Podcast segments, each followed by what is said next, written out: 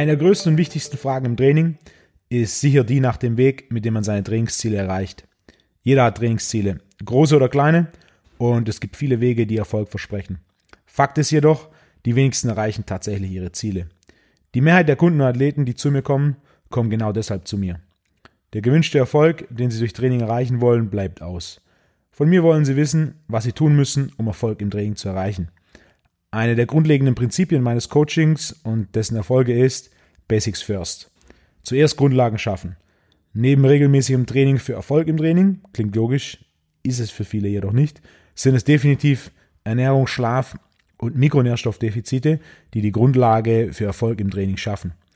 Die Grundlagen zu optimieren ist entscheidend. Vor allem, um zu eliminieren, dass Grundlagen für den mangelnden Fortschritt verantwortlich sind. Und das kommt in der Realität konstant vor.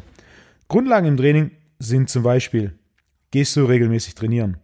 Regelmäßig heißt nicht nur mehrmals pro Woche, sondern auch wie viele Wochen im Jahr. Jeder, der interne Fitnessstudio-Statistiken kennt, weiß, dass nur ein sehr, sehr kleiner Bruchteil aller Mitglieder mehr als 45 Wochen im Jahr im Studio einchecken. Zwei Einheiten pro Woche an 46 bis 48 Wochen im Jahr bringt jedoch deutlich mehr Fortschritt, als ein halbes Jahr lang viermal pro Woche zu trainieren und dann gar nicht mehr zu kommen. Konstanz ist Schlüssel für Erfolg. Und dann natürlich der nächste Punkt, Progression. Steigerst du durch jedes einzelne Training. Die Definition von Training ist die Durchführung eines strukturierten Programms zur Leistungssteigerung. Der entscheidende Punkt hier ist definitiv Leistungssteigerung. Im Training basiert das auf einer Steigerung der Leistung. Logisch, im Krafttraining bedeutet es in erster Linie mehr Gewicht oder mehr Wiederholungen mit dem gleichen Gewicht. Wer diese nicht steigert, macht per Definition keinen Fortschritt. Erstens, wie viel Prozent der Trainierenden notiert ihre Trainingsgewichte? Ohne Buchhaltung kein tatsächlicher Fortschritt.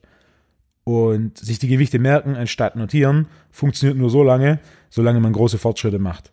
Und sobald es kleine Sprünge werden, was unausweichlich der Fall sein wird, muss ich in jedem Training genau notieren, wie viele Wiederholungen ich mit welchem Gewicht mache. Nur dann kann ich tatsächlich steigern, wenn ich genau weiß, was habe ich letztes Training gemacht. Sprich, diese Training muss ich mindestens eine Wiederholung oder ein Gewicht mehr machen. Und zweitens, wie viel Prozent der Trainieren steigern sich tatsächlich jede einzelne Trainingseinheit, unabhängig von der Buchhaltung? Ich schätze, es sind weniger als ein Prozent. Und damit trainieren weniger als ein Prozent tatsächlich. Der Rest bewegt sich nur, per Definition. Der eine oder andere wird denken, eine Steigerung in jeder Einheit ist nicht möglich. Und das ist richtig bei schlechter Trainingsplanung. Mit guter Trainingsplanung ist es problemlos möglich, sich in mehr als 95 Prozent aller Einheiten zu steigern. Mein Arbeitsalltag beweist das täglich. Das waren zwei wichtige Grundlagen des Trainings. Darüber hinaus gibt es natürlich noch andere Grundlagen. Zum Beispiel Grundlagen des Schlafs. Schläfst du genug? Das ist eine Frage, die sich jeder schon mal gestellt hat. Das ist eine Frage, die mir konstant als Trainer gestellt wird. Die Antworten darauf sind unterschiedlich. Ähm, was ist genug Schlaf? Zwei Aspekte von genug Schlaf, auf die sich alle einigen sind. Sechs bis zehn Stunden Schlaf pro Nacht sind genug. Und der zweite Punkt, Schlaf muss tief sein. Tief ist am einfachsten definiert über, man sollte durchschlafen und nicht ein oder mehrmals pro Nacht wach werden. Das sind zwei Punkte, bei denen sich eigentlich alle einig sind. Ein weiterer Punkt, den ich immer mit Kunden anspreche und der das Ganze deutlich genauer individualisiert, denn gerade sechs bis zehn Stunden Schlaf pro Nacht ist doch ein relativ breites Spektrum, ist, wachst du morgens von alleine auf. Worauf mich viele vielleicht komisch anschauen und der eine oder andere sagt, dass ein Wecker zu brauchen doch normal sei. Nur weil es statistisch normal ist, die meisten Deutschen benutzen einen Wecker, heißt es nicht, dass es die Norm des Optimums entspricht. Wer um sieben mit Wecker aufsteht, jedoch ohne Wecker bis acht schläft, der hat um acht genug geschlafen und nicht um sieben. Und wer sagt, dass er eben um sieben aufstehen muss, um in die Arbeit zu gehen, der muss einfach am Tag davor eine Stunde früher ins Bett. Ich selbst verwende keinen Wecker, habe ich lang genug während der Schulzeit gemacht.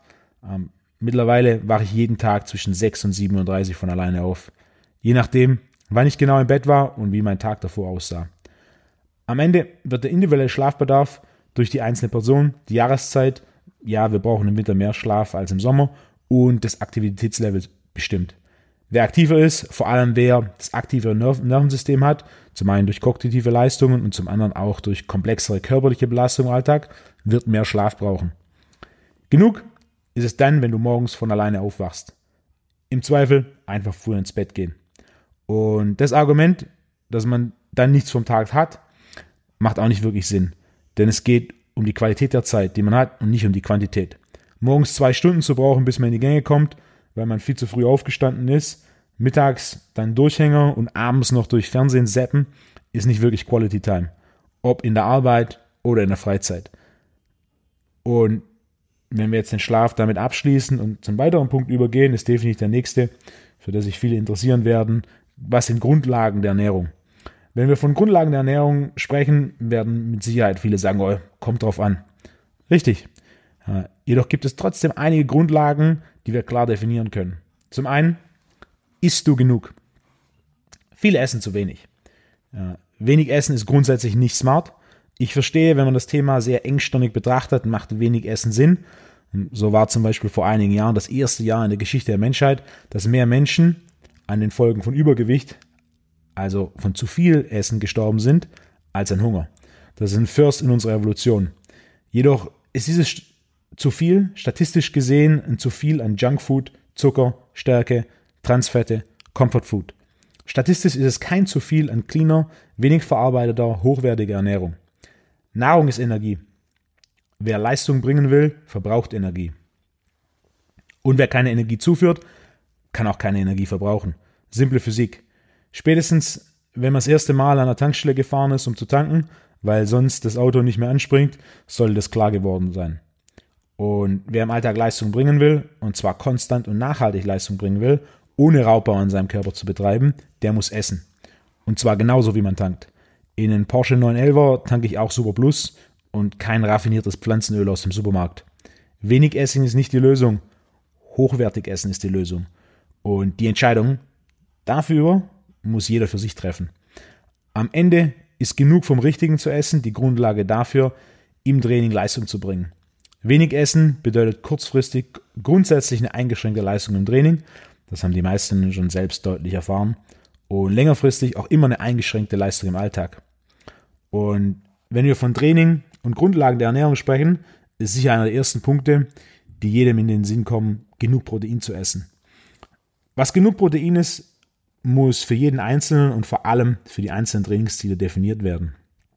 Ein U18 Rugby-Nationalspieler, der zu den Senioren wechselt und deshalb 10 Kilo Magermasse aufbauen muss, um körperlich im Spiel konkurrenzfähig zu sein, muss mehr Protein essen als eine Frau Mitte 40, die dreimal pro Woche Yoga und einmal pro Woche Krafttraining macht.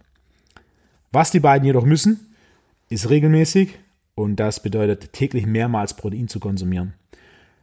Protein ist nicht wirklich relevant speicherbar. Ja, der Muskel ist Proteinspeicher. Der Ab- und Umbau von Muskelprotein in Aminosäuren im Blut ist jedoch weder effizient noch eine kurzfristige Lösung.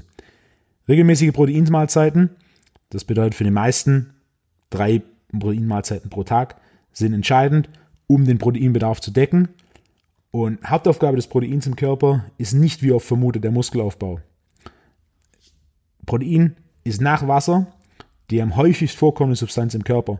Protein ist Baustoff für alle Zellen, für Hormone, für Neurotransmitter und Grundlage für viele Prozesse im Körper. Protein ist essentiell, sprich, wir müssen es dem Körper von außen zuführen. Eine regelmäßige und ausreichende Zufuhr von Protein und was regelmäßig und ausreichend ist, muss individuell definiert werden, ist entscheidend.